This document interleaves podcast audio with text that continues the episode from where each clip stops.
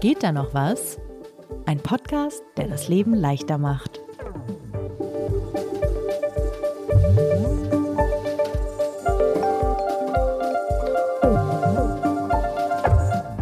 Also es geht hier los mit Mangold. Das ist eine tolle Blattpflanze. Man kann äh, die Blätter dünsten, man kann sie aber auch frisch im Salat essen. Und alle Blattpflanzen oder Blattgemüse grundsätzlich kann auch etwas halbschattiger stehen. Petersilie will eher sonnig stehen, bekommt im Halbschatten oft Mehltau. Dann haben wir hier Koriander. Koriander ist leider nicht ganz so langlebig, müsste man mehrmals im Jahr nachsehen. Und will auch eher sonnig stehen. Wir stehen jetzt hier vor einer ganzen Reihe von Minze. Es gibt so Modeminzen wie Schokoladenminze oder Marokko-Minze, Mojito-Minze. Also alle Minzen gehen wunderbar im Schatten auch. Blutampfer, das würde wiederum gehen. Das ist auch wieder Blattgemüse. Sieht auch schön aus mit diesen roten Adern im Salat. Sebastian, wo warst du denn unterwegs? Ich war in der Gärtnerei und habe mir mal von einem Gärtner die Kräuter zeigen lassen. Warum denn das? Weil ich gedacht habe, dass wir uns in dieser Folge mal mit dem schönen Thema Gartenkräuter beschäftigen sollten. Und dadurch hast du dich offenbar einmal durchs ganze Gewächshaus führen lassen oder was sogar, habt ihr da sogar gemacht? mehrfach. Also es ist, war wirklich ein wundervoller Ort, dazu gleich noch mehr. Und ich habe mir einfach mal zeigen lassen, was es alles an Kräutern gibt und welche sich davon für meinen Garten besonders gut eignen. Okay, bevor wir dazu kommen, kurz die obligatorische Vorstellungsrunde. Ich bin Lisa Hegemann, ich leite das Digitalressort von Zeit Online Und ich bin Sebastian Horn, stellvertretender Chefredakteur von Zeit Online. Und ihr hört den Podcast Geht da noch was? Der Podcast über die Optimierung des Lebens. Wir gehen hier die kleinen Probleme an, die wirklich kleinen First World Problems, die wir so haben und äh, versuchen eine bessere Lösung dafür zu finden. Genau, häufiger laufen gehen, sich um seine Altersvorsorge kümmern, mehr Bücher lesen, sympathisch optimieren, haben wir, glaube ich, auf dem Podcast-Festival gesagt. Ähm, genau, und äh, Gärtnern offenbar jetzt eben auch. Genau.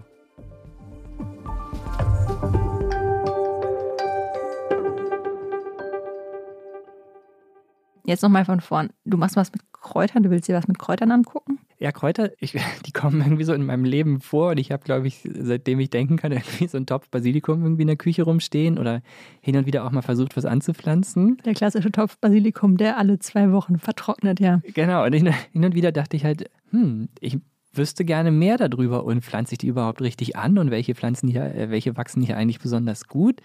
Und da habe ich gedacht, Mensch, cool, wir haben einen Podcast, der heißt Geht da noch was? Und ich gedacht, beschäftige ich mich doch mal ein wenig mit Gartenkräutern. Das passt perfekt. Ich habe keine Ahnung vom Thema, habe aber großes Interesse dran, weil ich auch gerne so ein Hochbeet bei uns anlegen würde. Ja, und das ist ja auch wieder absolut aus der Perspektive eines Einsteigers hier betrachtet. Es ist wie in der Kaffeefolge auch schon, es gibt natürlich also ein ganzes Universum, das sich einem eröffnet, wenn man anfängt, sich mit Gärtnern im Allgemeinen zu beschäftigen und mit Kräutern. Man kann da dieses Rabbit Hole immer tiefer rein, wenn man, wenn man möchte. Das ist auch übrigens eh immer die große Gefahr. Ich fange dann immer an, mich damit zu beschäftigen und möchte eigentlich alles wochenlang stehen und liegen lassen und sofort auch Gärtner werden oder Und äh, dich mit Mojito-Minze, also das bei mir zum Beispiel neu wieder was gelernt. Ich wusste nicht, dass es Mojito-Minze gibt. Ich bin gespannt, ob du jetzt Gärtner wirst oder nicht, aber das, darüber reden wir am Ende der Folge. Genau. Ich habe es versucht einzuschränken, habe gesagt, ich beschäftige mich nur mit, äh, mit Kräutern halt und ähm, versuche mal so ein paar Grundlagen zu verstehen. Und natürlich kann man sich danach dann noch viel intensiver damit beschäftigen. Okay, und wie immer die Frage, wo hast du angefangen, wo hast du dir Rat gesucht? Ich habe für diese Folge mit zwei unterschiedlichen Menschen gesprochen. Das ist gut, wenn es zwei Menschen sind, ja. Ja.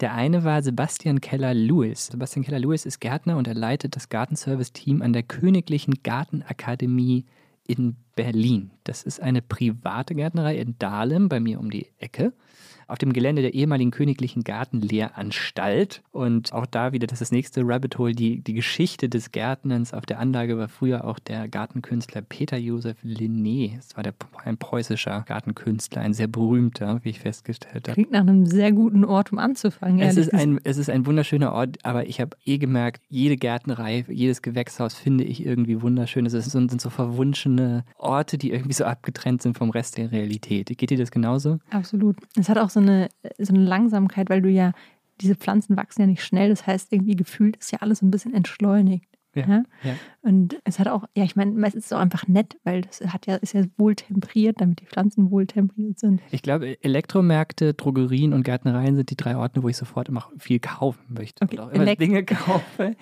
von denen ich nicht wusste, dass ich sie jetzt brauche. Und Ba- Baumärkte. Ja, bei mir würde dann da andere Sachen auf der Liste stehen, aber darüber machen wir dann demnächst mal eine Folge. Ja. Ähm, genau, du hast gesagt, du hast mit zwei Menschen gesprochen, ähm, nachdem du in der Königlichen Gartenlehranstalt, was für ein wunderbarer Begriff, warst. Mit wem hast du noch gesprochen? Ich habe vorher schon mit äh, Silvia Appel gesprochen. Silvia Appel ist, man kann glaube ich sagen, Gartenautodidaktin, beschäftigt sich seit ihrer Kindheit mit dem Thema Gärtnern, weil ihre Eltern einen wunderschönen Garten hatten. Und äh, ist heute sehr erfolgreich. Sie selber sagt, fast durch Zufall da eher reingerutscht, aber sie ist, kann man sagen, Garteninfluencerin. Und unter dem Pseudonym, unter dem Benutzernamen Gartenfräulein extrem erfolgreich. Ich schaue mir das auch immer an. Und sie hat auch jüngst eine Kräuterfibel herausgegeben, in dem sie sich mit dem Thema Kräutern beschäftigt hat. Das klingt, als könnten die dir beide sehr gute Ratschläge geben. Aber womit fängt man denn jetzt überhaupt an, wenn man sich mit Kräutern beschäftigen möchte? Ich habe gedacht, bevor ich wieder so Impulskäufe tätige, was ich bisher immer getan habe, ich stehe in der Gärtnerei, kaufe irgendwie Basilikum, Tomate ist auch Klassiker. habe ich halt auch beiden die Frage gestellt, welche Gedanken sollte man sich vorher machen, bevor man die Kräuter überhaupt kauft? Also Standort ist alles. Der Standort wird ganz oft unterschätzt, auch vom Fachmann. Auch ich dachte, ich kann Pflanzen überlisten durch meinen grünen Daumen. Einfach durch Zufuhr von angepasstem Dünger oder wie auch immer. Das klappt leider nicht ganz so gut. Das Allerwichtigste wirklich, Lisa, ist der Standort. Man muss sich vorher fragen, so, wo sollen die Dinger stehen? Und äh, die Frage, die sich daran natürlich sofort anschließt, welche, wie viel Sonne ist da? Oh ja, da bin ich gespannt. Sonne, richtig viel Sonne und zwar kann man das auch schon etwas definieren. Also besser gesagt, man kann Schatten definieren und zwar ist alles unter sechs Stunden direkte Sonnenscheindauer Schatten. Und alles darüber, also wirklich auch meinetwegen zwölf Stunden Sonne, das wäre das Optimum. Da muss man letztendlich auch immer gucken im Garten, wo habe ich denn am meisten Sonne? Also wenn einem jetzt nicht nur ein Balkon zur Verfügung steht, wo habe ich denn am meisten Sonne? Und da kann ich alles an Gemüse anpflanzen, wenn ich wirklich auf diese zwölf Stunden komme. Und alles an Kräuter auch, ja. Also ich habe schon wieder gelernt, man kann Schatten definieren. Absolut. Und ich glaube, das erste, was mir dann sofort klar geworden ist, ich muss mich da erstmal ehrlich machen, ich habe keinen sonnigen Garten. Ich wohne im Erdgeschoss, wir haben so einen kleinen Garten hinterm Haus und da stelle ich mal ein paar Blumentöpfe mit den Kräutern hin, habe ich bislang gemacht und ich habe halt, wie Sebastian Keller-Lewis das gerade auch gesagt hat, mir immer eingebildet, ach komm, da scheint ja hin und wieder schon mal ein bisschen die Sonne. Und ich habe immer gedacht, diese Labels, die auf den Blumen dann so oft draufstehen, habe ich immer nicht so richtig für voll genommen. Ich gedacht, die Pflanzen sollen sich doch bitte nicht so anstellen. Aber da habe ich jetzt schon rausgehört, nee, das spielt eine ganz entscheidende Rolle und man sollte sich als erstes überlegen, wie viel Sonneneinstrahlung ist da und dementsprechend dann die Kräuter auswählen. Welche das so sein könnten, da hat mir Silvia Appel ein paar Beispiele genannt. Tatsächlich sind Kräuter sehr, ja, sehr wärmeliebend, sonneliebend, vor allem die klassischen Mediterranen, die man auch aus dem Urlaub kennt, die ja wild dann wachsen in der Wiese, so Lavendel, Rosmarin, Currykraut, ähm, wie sie alle heißen, die eben eher holziger auch sind, wirklich wie kleine Büsche wachsen. Die brauchen wirklich unbedingt äh, so viel Sonne wie möglich, um ihre ätherischen Öle ausbilden zu können. Aber wenn du jetzt Halbschatten hast, kannst du zum Beispiel ähm, Schnittlauch, Petersilie, Basilikum. Du kannst auch mit einer Minze versuchen. Es gibt ja unendlich viele Minzearten. Und es ist eben so wichtig, dass du wirklich guckst, wer, was wünschen sich die Pflanzen, damit es eben auch wirklich klappt. Also wenn du jetzt einen Rosmarin an einen total schattigen Ort stellst, dann wird er dir ganz schnell so, ich sag's mal umgangssprachlich ausgedrückt, so gackelig, der kriegt so dünne Triebe, der sieht ganz schnell ungesund aus und dann kommen auch super schnell Schädlinge, weil die merken das natürlich und dann wird, werden die Blätter und Stiele werden ganz dünn und dann können zum Beispiel Läuse super einfach einstechen und dann hast du im Nu eh eine Läuseplage und dein ganzer Rosmarin ist dahin. Was hast du dir jetzt nach diesen Gesprächen gedacht? Was heißt das für deine Kräuterauswahl? Also wenn man Silvia jetzt folgt, dann würde Schnittlauch bei mir gut funktionieren, das Basilikum, Petersilie, Minze, solche Sachen würden in meinem Halbschatten wohl ganz gut wachsen. Petersilie habe ich tatsächlich auch schon im Garten gehabt, der geht's gut. Das ist auch so ein Ding, mir fehlt immer so ein bisschen die, die Vergleichsmöglichkeit, ob jetzt die Petersilie bei der Nachbarin in der Vollsonne irgendwie in derselben Zeit achtmal so viel gewachsen ist, weiß ich natürlich nicht. Wenn ich morgens an meinen Kräutern gerade vorbeigehe, denke ich, ja, denen geht's eigentlich ganz gut. Wir haben tatsächlich auch Lavendel im Garten, noch aus der Zeit, als ich dachte, dass Standort egal ist. Und der hat größte Probleme zu blühen, wobei wir dieses Jahr uns Hoffnung machen, dass da so fünf, sechs Blüten auch mal tatsächlich drankommen. Aber der hat ähm, ganz sicher keinen idealen Standort. Ja, wenn ich jetzt an meine Terrasse denke, dann denke ich tatsächlich auch, dass es mit Kräutern schwierig werden könnte, weil so viel Sonne ist da nicht. Hast, du, hast du denn Kräuter auf deinem Balkon? Nee, habe ich natürlich nicht, weil ich auch keinen besonders grünen Daumen habe. Ich fand das witzig, dass er gesagt hat, er glaubte, dass er das mit seinem grünen Daumen Ja. überlisten kann, weil das denke ich nie. ich denke nie, dass ich irgendwas mit meinem grünen Daumen überlisten kann, weil ich ihn einfach nicht habe. Wobei ich habe eine Pflanze, die ich seit Jahren von einem Topf zum nächsten topfe. Und der Topf wird immer größer, weil diese Pflanze halt auch immer größer wird, so eine Juckerpalme. Das, darauf bin ich stolz und das ist ungefähr alles, was ich zu meinem grünen Daumen sagen mal sehen, kann. ob du am Ende der Folge auch dich hast überzeugen lassen, Kräuter dir anzuschaffen. Also du Wenn du Chance. Kräuter kaufen möchtest, übrigens, nächster Punkt, auch guter Ratschlag, würde ich tatsächlich eine Gärtnerei empfehlen. Das empfiehlt die Silvia Appel auch. Man würde den Qualitätsunterschied in den Pflanzen schon deutlich merken. Also es ist ein Unterschied zum Beispiel, wenn du es jetzt irgendwie im Discounter oder im Supermarkt Die typischen Packungen, die man da so kauft, ja. Genau, und man kann sich, das haben wir ja auch am Eingangs der Folge gehört, ähm, in der Gärtnerei natürlich auch viel besser beraten lassen über die Vor- und Nachteile und ob sie zu dem Standort jeweils passt. Ich frage mich ja dann immer, das liegt aber daran, dass ich wirklich ein Noob bin in diesem Bereich. Wie findet man eine Gärtnerei und woher weiß man, ob die das verkaufen oder nicht? Hm, Googeln?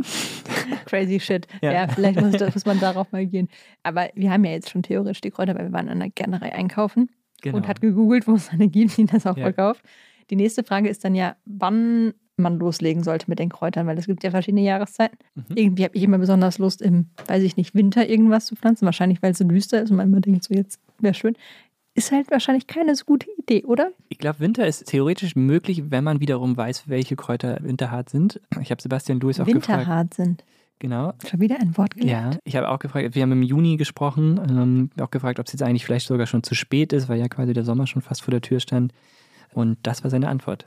Also es ist nicht zu spät. Ich muss kurz überlegen, ob es Pflanzen gibt. Es ist nicht zu spät, wenn wir jetzt rein von Kräutern sprechen. Oder wenn wir jetzt über Gemüse sprechen, da gibt es schon auch Zeitpunkt, da ist dann einfach der Zeitpunkt verpasst. Dann kommt es einfach nicht zur Fruchtreife. Genau, und, und was du eben schon angesprochen hast mit Winter, musst du natürlich mit Bodenfrost aufpassen. Was Bodenfrost anbelangt, kann ich jetzt den Basilikum direkt ausschließen. Der ist dann auch nicht winterhart. Aber wenn wir jetzt von den winterharten Kräutern ausgehen, wie Rosmarin, Thymian und so weiter, dann kann man letztendlich das ganze Jahr über pflanzen. Wenn man in den heißen Sommermonaten gut wässert, gerade in der Anfangszeit, wenn die Pflanze sich noch nicht etabliert hat, dann klappt das auch alles gut. Genau, und Silvia Appel hat mir auch noch ein paar konkrete Tipps gegeben, wie sie so, ja, wenn man möchte, in das Kräuterjahr immer startet. Der Schnittlauch ist so einer der ersten im Jahr, der da eigentlich schon geht und der ja auch überwintert werden kann im Freien. Und wenn du das machst, dann hast du eigentlich schon oft so Mitte März die ersten frischen äh, Schnittlauchtriebe, die du ernten kannst. Auch Petersilie geht schon relativ früh oder selbst Bärlauch kann man sich in den Kasten ja auch pflanzen, was Tolles. Und echt erst später im Jahr, so wie eben letztlich ja Mitte, Ende Mai, wenn kein extremer Frost mehr droht, kann man dann anfangen, sowas wie Salbei und Lavendel auch ins Freie zu pflanzen. Oder, da das ja mehrjährige Kräuter sind, wenn man die überwintert, dann hat man in der Regel einen Winterschutz ja auf denen, ein Vlies oder Zweige, hat die abgedeckt und das kann man dann auch entfernen. Dann hat man in der Regel einen Winterschutz auf. Okay, habe ich jetzt nicht. Aber ist gut zu wissen, dass auch sowas geht. Ja, das ist schon so ein bisschen Next Level, fand ich auch, aber genau. Das ist ja irgendwie, wie du schon auch sagtest, man taucht immer in diese Themen ein und lernt plötzlich so viel darüber, was man einfach alles falsch gemacht hat. Aber andererseits muss man ja auch sagen, auch viel darüber, wie man es besser macht. Die Frage ist natürlich jetzt, warum geht das Basilikum immer ein? Weil bei mir zumindest. Ja, vielleicht schieben wir die Frage mal kurz zwischen. Das war tatsächlich auch so mit einer der Aufhänger. dass Ich dachte, das kann ja nicht sein, immer. Man stellt sich das Ding auf die Arbeitsplatte, lässt es ja auch. Also, ich habe es dann immer in den Plastiktopf aus dem Supermarkt gelassen und lange hat es immer nie gedauert. Und vielleicht das als kurzer Einschub. Ein wichtiger Punkt dabei, sagt Sebastian Keller-Lewis, dass das Umtopfen wäre schon gut. Also der Topf ist der Puffer. Fahre ich mal in den Urlaub, bin ich zwei Wochen nicht da und der Basilikum steht in diesem Topf noch vom Discounter, dann kann die Pflanze diese Zeit nicht überstehen, weil sie einfach keinen Puffer hat. Dieser Topf kann überhaupt gar nicht so viel Wasser aufnehmen, um diese Zeit zu überbrücken. Und äh, das ist letztendlich das, was ich mache mit dem Einpflanzen. Ich schaffe einen größeren Puffer für Umwelteinflüsse. Das ist letztendlich Wind oder Sonne, was zur Austrocknung führt. Und Silvia Appel hat mir auch nochmal versucht zu erklären, warum das ohnehin schwierig ist, mit diesen Kräutern aus dem Supermarkt zu arbeiten. Und der hat natürlich auch, wenn man jetzt bedenkt, was der schon alles hinter sich hat, also der kam aus einem Gewächshaus, dann in LKW, dann wurde er im Supermarkt herumgekarrt, dann steht er da irgendwo, hat kein Tageslicht. Also der ist eigentlich schon am Ende seiner Kräfte angelangt, bis er dann bei uns im Einkaufswagen landet. Also ich habe tatsächlich mein Basilikum dann in so einen Topf gepflanzt, also aus der Gärtnerei gekauft und der steht da. Und nochmal, ich weiß nicht, ob der jetzt gerade, ob es ihm besonders gut geht, aber zumindest geht er jetzt, äh, ist er dieses Jahr noch nicht eingegangen und ich immer, wenn ich vorbeigehe, rupfe ich ein Blatt ab oder stecke es mir in den Mund. Das ist übrigens eh so ein Ding, ne? Ich, ich nasche dann an diesen Kräutern. Das ist für mich eine der, der schönsten Dinge. Einfach so ein bisschen Rosmarin oder äh, Basilikum und ja, ja, das klingt beneidenswert und kann man ja tatsächlich, wenn man einen Kräutergarten hat, auch gut machen. Jetzt haben wir kurz diesen Einschub gemacht. Wir kamen ja eigentlich von dem Gedanken, also waren einpflanzen und dann würde ich ja denken, als nächstes, wie pflanzt man das denn ein? Genau, also wir haben uns die Kräuter ausgesucht, die uns zu unserem Standort passen. Wir haben sie gekauft. Es ist der richtige Zeitpunkt im Jahr gekommen. Und wie pflanze ich sie jetzt ein? Das habe ich Sebastian Keller-Lewis auch gefragt. Genau, der Topf ist idealerweise schon mal vorbereitet. Da ist unten ein Loch reingebohrt, dass es nicht zu Staunässe führt, dass nicht der Topf sich mit der Zeit füllt.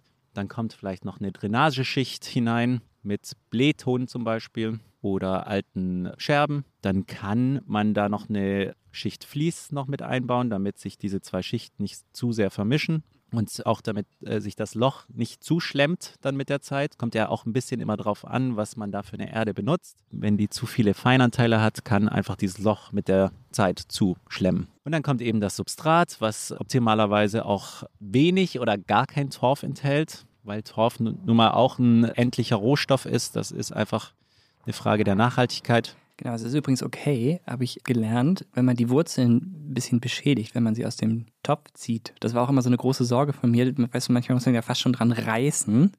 Und das ist völlig okay, sagt äh, Silvia Appel.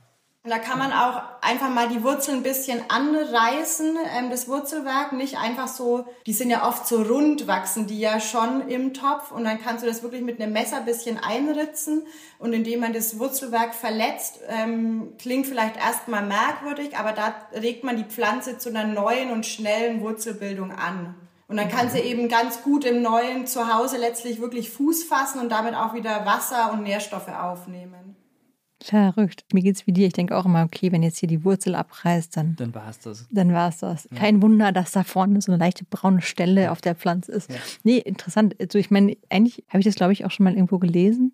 Aber ich bin tatsächlich immer unsicher, was man wann wie macht. Und dieses Ganze mit den Schichten habe ich auch schon x-mal gehört. Mhm. Habe ich bisher noch nie gemacht. Ich habe das jetzt, als ich die Kräuter nach den Vorbereitungen eingepflanzt habe, tatsächlich mal versucht, zumindest unten dieses, wie hat das genannt?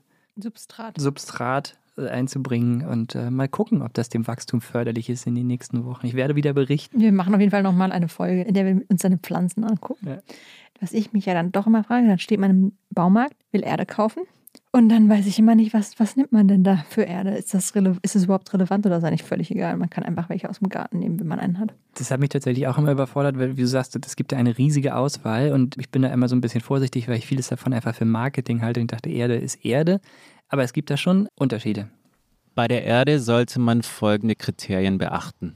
Klassische mediterrane Kräuter wie Rosmarin, Thymian, Oregano stehen in ihrem natürlichen Umfeld sehr auf sehr kargen Böden. Also wenig Nährstoffe und letztendlich ist das quasi genau das Gegenteil bei einer klassischen Blumenerde. Die ist ja noch zusätzlich aufgedüngt, enthält viele organische Anteile und auch gerade deshalb gibt es schon auch im Handel spezielle Kräutererde, wobei ich da so ein bisschen aufpassen würde. Letztendlich ist das genau gleich wie bei den Düngern auch. Es gibt zig verschiedene Dünger, zig verschiedene Erden.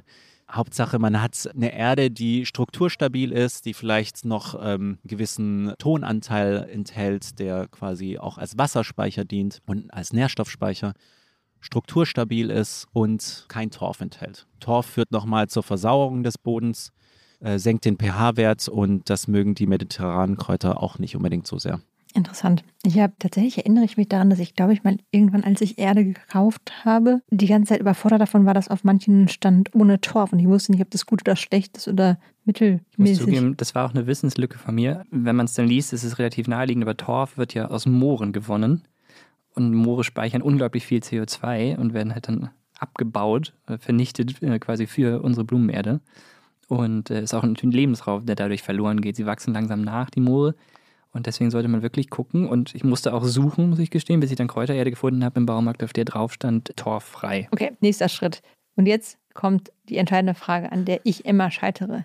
Wie oft gießt man jetzt dieses Basilikum oder diese Tomatenpflanze, so dass es nicht zu viel ist, aber auch nicht zu wenig? Ja, leider nicht so oft, wie ich gerne gießen würde.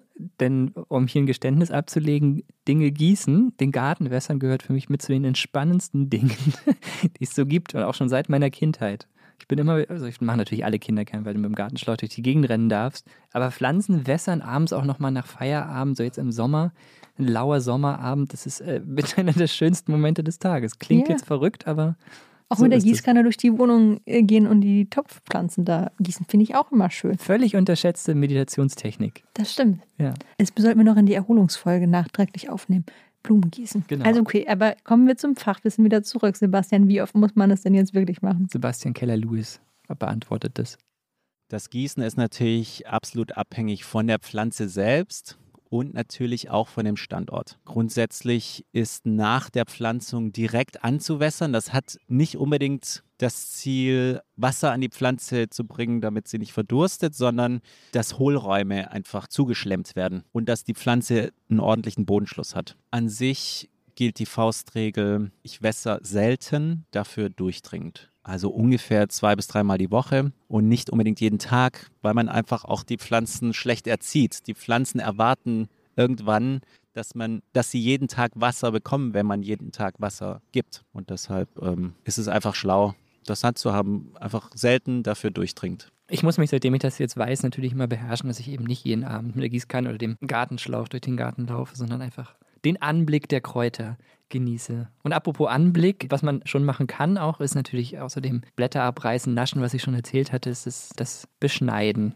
Also zum Beispiel den Rosmarin beschneiden und das ist, wie Sebastian Keller-Lewis gleich sagen wird, nicht nur gut fürs Wachstum, sondern äh, man kann da ja auch dann anfangen, ästhetisch zu denken. So, das ist so eine Dimension, die das, die ehrlicherweise Kräuter du für mich bislang nicht.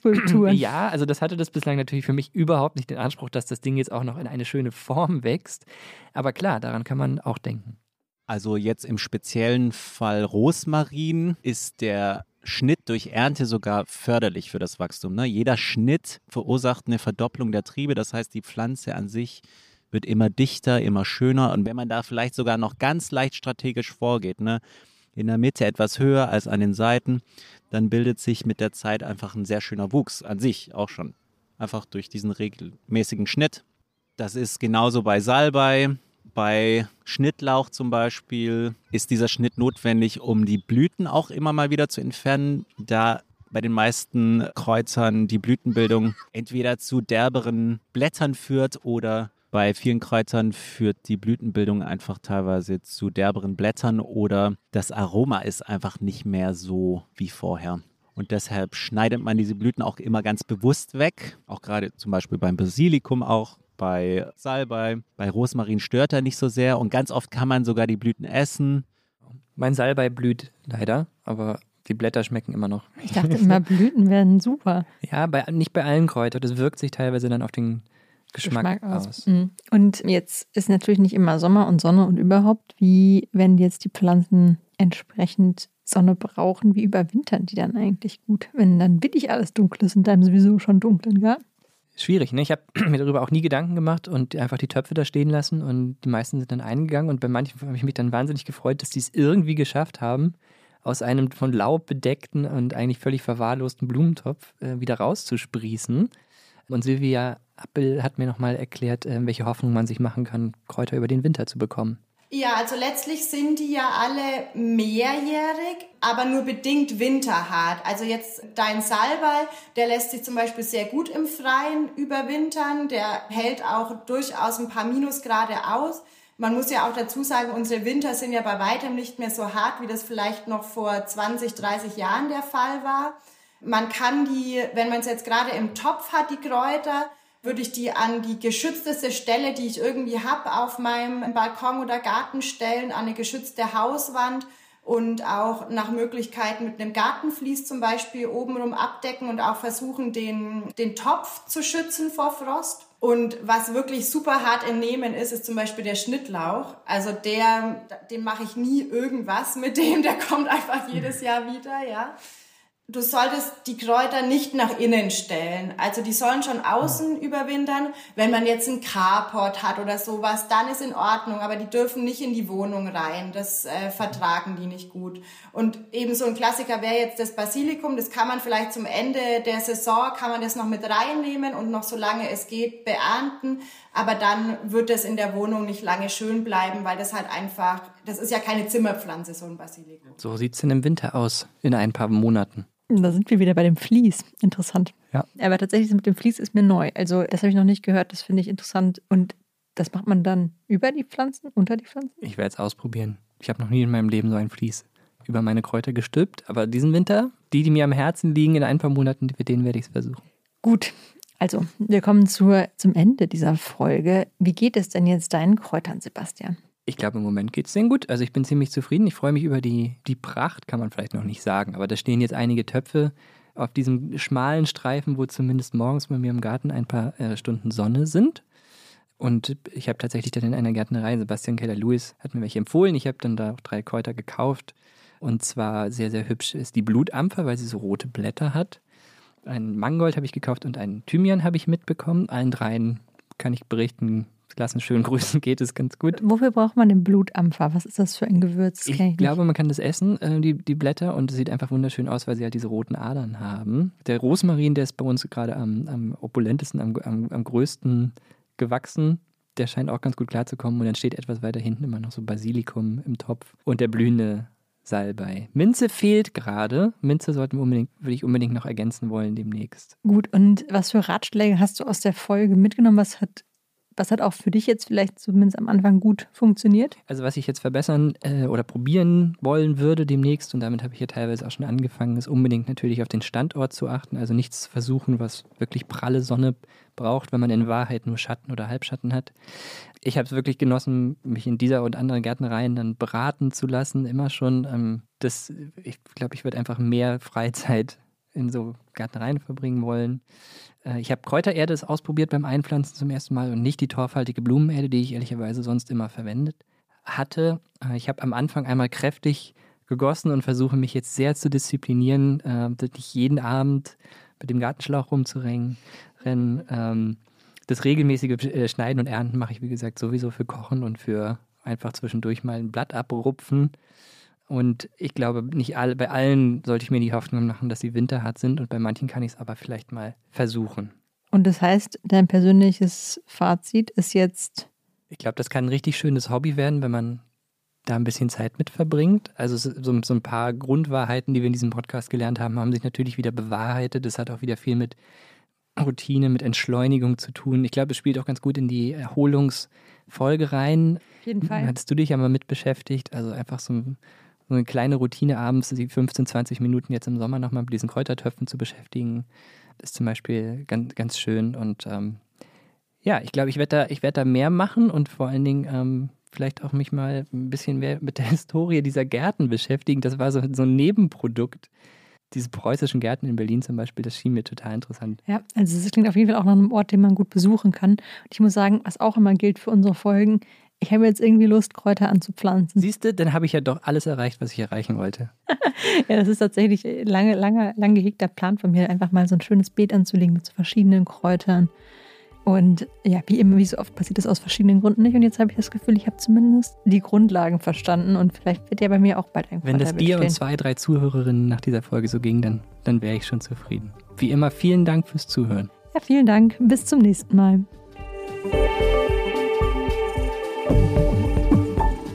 Geht da noch was? Ist ein Podcast von Zeit Online, produziert von Pool Artists.